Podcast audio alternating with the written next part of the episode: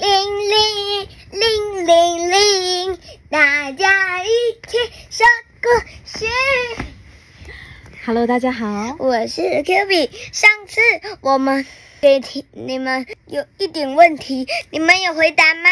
嗯，有有小朋友回答哦，也谢谢，就是有往我们留言的小朋友。我是 Q B 妈咪，我们今天呢一样要来说这个齐先生、妙小姐。我们今天要说的这个是谁呢？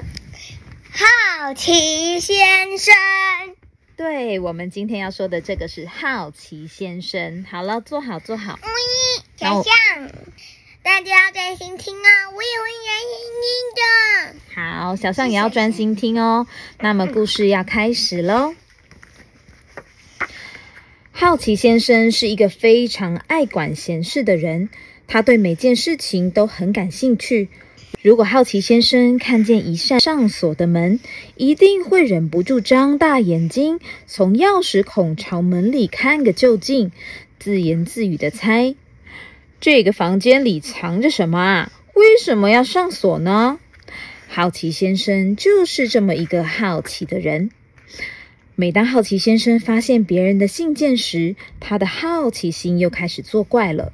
他一定会拿着信左看看，右瞧瞧，然后把信举起来，透过光线的照射，疑惑的想：这封信里面写些什么啊？是不是有什么重大的消息呢？真想拆开来看个清楚。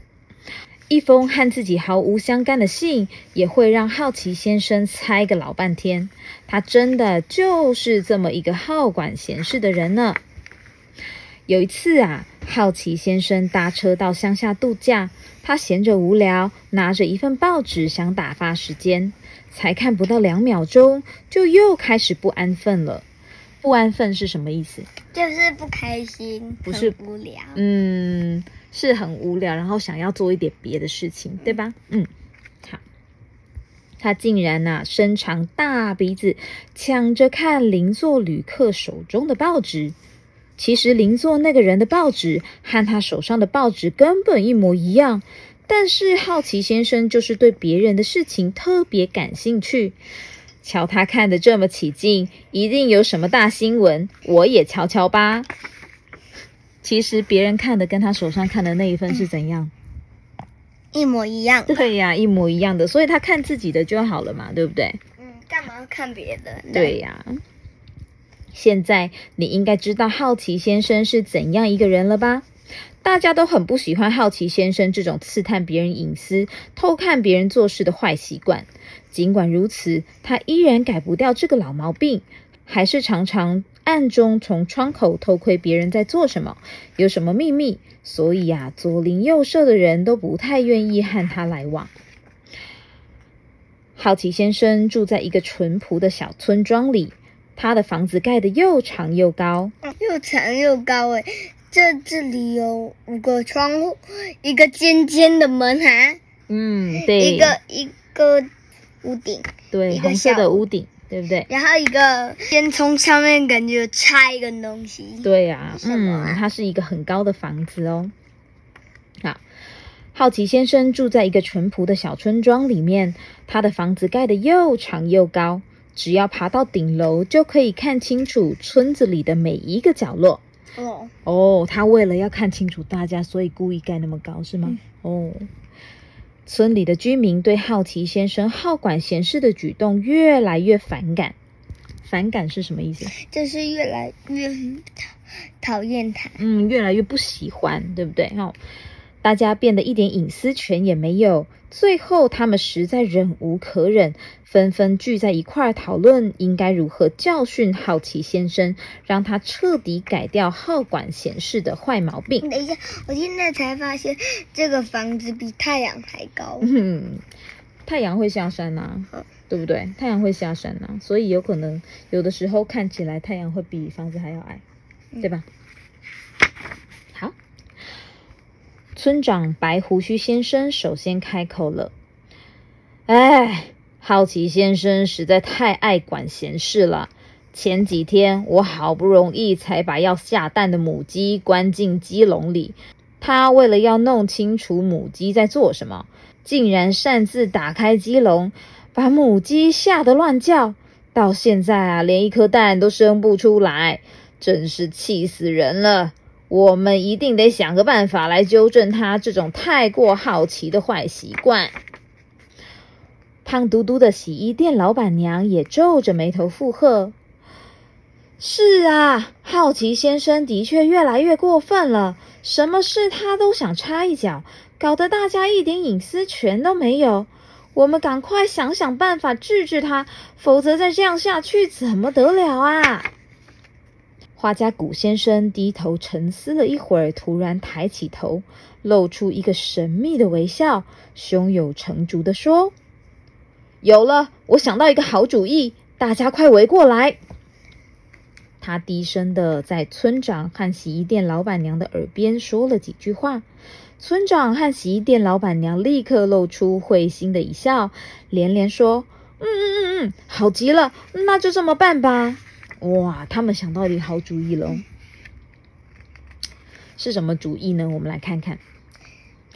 第二天早上。好奇先生在散步的时候，恰巧听到一栋房子里传来忽高忽低的口哨声。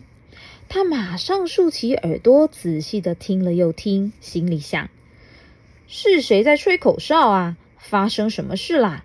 他迫不及待的走到房子前面，在门外面站了好一会儿。终于忍不住蹑手蹑脚的打开大门，从门缝偷偷的往里瞧。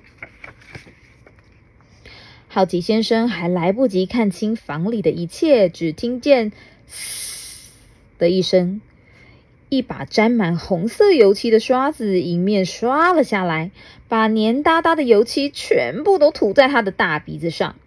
原来啊，画家古先生正在一边吹口哨一边油漆大门呢。古先生看见好奇先生狼狈的样子，忍住了笑，还假装很愧疚的说：“啊，真对不起，我不是故意的。”好奇先生的鼻子怎么了？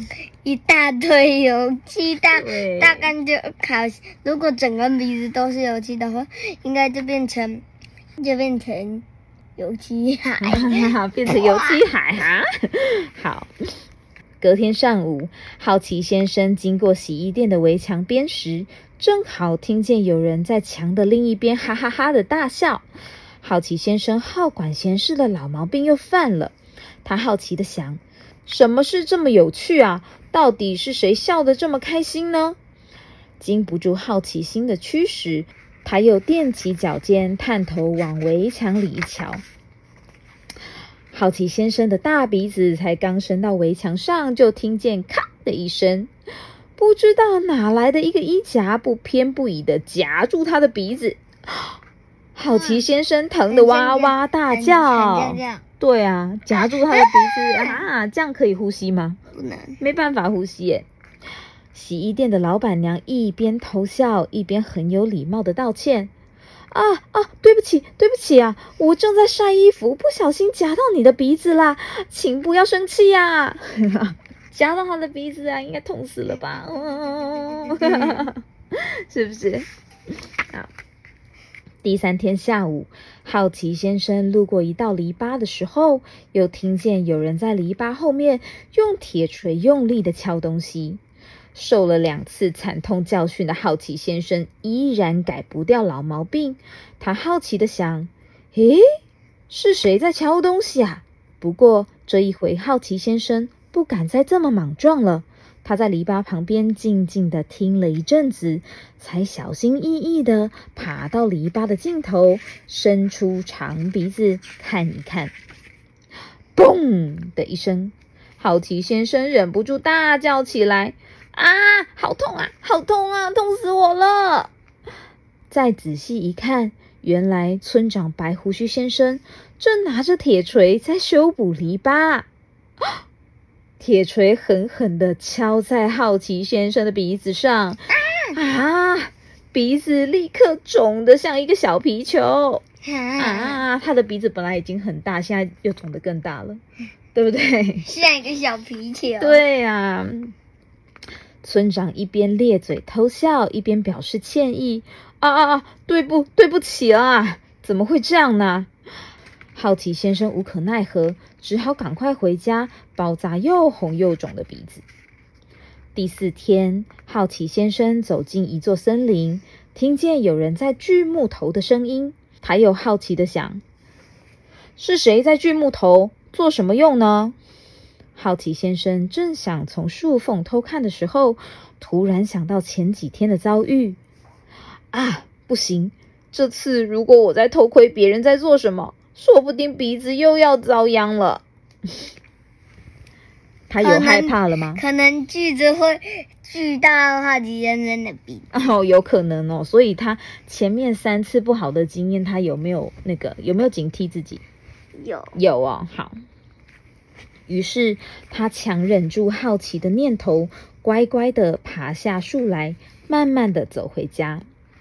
锯木头的樵夫先生看到好奇先生不再好管闲事，老老实实的离开之后，高兴的哈哈大笑，哈哈哈！看来画家古先生想出来的妙计真的生效了呢。樵夫先生兴高采烈的跑回村子，向大家宣布：我们的计划成功了，好奇先生再也不敢好管闲事啦！哇哈！教训好奇先生的计划的确非常成功。自从他的大鼻子莫名其妙的被弄伤三次之后，他终于改掉好管闲事的毛病。村子里的居民不再讨厌他，大家变成很要好的朋友哦。小朋友，故事说到这里就圆满的结束啦。但是有一件事要提醒大家：如果你也像好奇先生一样好管闲事的话，可别忘了一件事哦。什么事？有一天你的鼻子也会遭殃的啊！你的鼻子也会遭殃的，你也有可能会有一个又红又肿的鼻子哦，对不对？嗯嗯。现在要考问题喽，好奇先生，Q B 要来出问题是不是？嗯，好。